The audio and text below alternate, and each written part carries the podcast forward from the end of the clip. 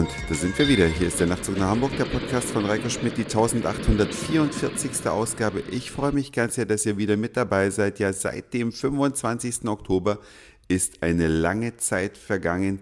Das war die letzte Ausgabe vom Nachtzug nach Hamburg und in der Zwischenzeit habe ich viele E-Mails bekommen. Ich habe Kommentare auf der Homepage bekommen, in Facebook und nun zuletzt bin ich sogar persönlich angesprochen worden, warum ich denn so lange Pause mache, ob irgendetwas passiert ist oder nicht.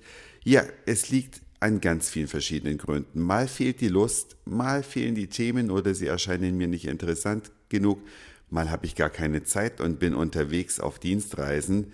Da hat sich kaum was dran verändert. Von daher seht's mir bitte nach, aber ich versuche ein bisschen häufiger zu erscheinen mit dem Nachtzug nach Hamburg. Ja, Apple Pay war das letzte Thema, hat sich bisher nicht bewahrheitet. Man kann in Deutschland zwar überall mit Apple Pay mittlerweile bezahlen, nahezu fast überall, aber man kann mit einem deutschen Bankkonto noch kein Apple Pay aktivieren. Man muss den kleinen Umweg über England gehen.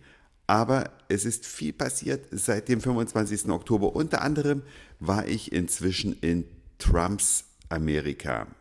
Nach langer Zeit endlich mal wieder in New York City gewesen. Drei Jahre mussten vergehen. 2013 war ich das letzte Mal da. Nun endlich war es wieder soweit. 2016 und ich wollte euch eine Empfehlung geben und auch eine Warnung, eine ganz leichte. Wenn man in der Weihnachtszeit nach New York reist, dann lohnt es sich schon, wenn man vielleicht Thanksgiving mitmacht, denn nach Thanksgiving gibt es die geniale Möglichkeit, sehr günstig überall einzukaufen, nämlich am sogenannten Black Friday.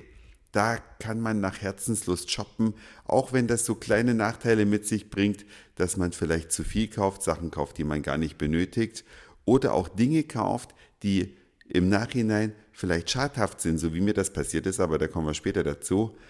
Man sollte dann allerdings noch eine kleine Woche dranhängen, damit man auch das Einschalten des Weihnachtsbaumes vor dem Rockefeller Center erlebt.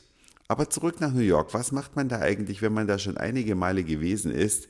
Ja, die U-Bahn weglassen, ganz grob gesagt, und fast alles zu Fuß erleben. Eine Woche lang ab kurz vor Thanksgiving war ich da und bin jeden Tag circa 16 Kilometer gelaufen. Dank iPhone und Apps hat man hinterher einen schönen Überblick, wo man überall angekommen ist. Man sieht es natürlich auch in der Geokodierung der Fotos, die man gemacht hat, wo man sich aufgehalten hat. Aber man erlebt so viel mehr von der Stadt. In der Vergangenheit bin ich ja von Highlight zu Highlight mit der U-Bahn gefahren, weil man denkt immer, die Entfernungen sind so groß, aber sind sie gar nicht. Natürlich fährt man auch mal ein Stück mit der U-Bahn, aber die Hauptstrecken habe ich tatsächlich dann zu Fuß zurückgelegt und erstmalig unter anderem die öffentliche Bibliothek, die Public Library angeschaut. Alle anderen Sehenswürdigkeiten hatte ich in der Vergangenheit schon mehr oder weniger abgegrast. Wenn man auf die Freiheitsstatue möchte, das als Tipp an euch, dann müsst ihr mindestens acht Wochen vorher euch dafür registrieren und anmelden, denn es handelt sich bei der Freiheitsstatue um eine staatliche Einrichtung. Heißt also, auch wenn ihr in einem teuren Hotel übernachtet und denkt, ja, ach, ich kaufe mir dann irgendwie extra teure VIP-Karten, dann kann ich auf jeden Fall an der Schlange vorbeigehen. Das funktioniert natürlich in allen kommerziellen Einrichtungen wie Empire State Building und, und, und aber eben nicht bei staatlichen Einrichtungen wie der Freiheitsstatue. Da müsst ihr euch rechtzeitig drum bemühen, um die Eintrittskarten. Dann könnt ihr natürlich Pech haben, dass genau an dem Tag, wo ihr dann da rein wollt, Regen ist und schlechte Sicht. Aber das Risiko müsst ihr eingehen. Was ich nicht gesehen habe, ist das One World Center. Ich habe es von außen besichtigt, aber war nicht oben drauf. Man hebt sich ja immer noch so eine Kleinigkeit auf, damit man mal wieder einen Grund hat, dahin zu reisen. Aber der Oculus Bahnhof, der ist mehr als sehenswert. Der ist gleich zu Fuße des One World Centers. Das ist ein gigantischer unterirdischer Bahnhof mit einem integrierten Shopping Center.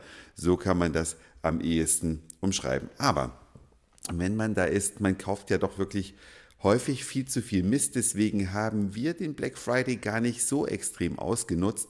Wir haben eher Dinge gekauft, die man hier bei uns nicht kaufen kann unter anderem eine Schokolade namens Royce. schreibt sich R-O-Y-C-E. Wenn ihr mal in Greenwich Village unterwegs seid, dann gönnt euch einen Besuch da. Diese Schokolade gibt es nämlich nur in Japan und diesem einen Laden in New York zu kaufen. Und diese Schokolade, ja, die toppt alles, was ich bisher schokomäßig auf der Zunge hatte. Von daher meine ganz klare Empfehlung. Und wenn ihr Klamotten kauft, lohnt es sich, die schon vor Ort einmal zu waschen. Ich habe das diesmal nicht getan, weil ich so wenig gekauft habe, aber ein Hemd, was ich dann zu Hause das erste Mal gewaschen habe, ist direkt bei der Wäsche in mehrere Teile zerfallen. Sowas habe ich noch nie gehabt.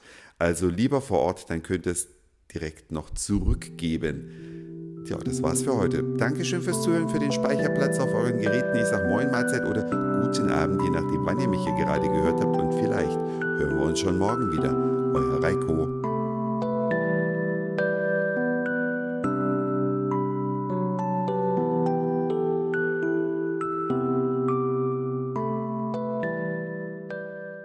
Schatz, ich bin neu verliebt. Was?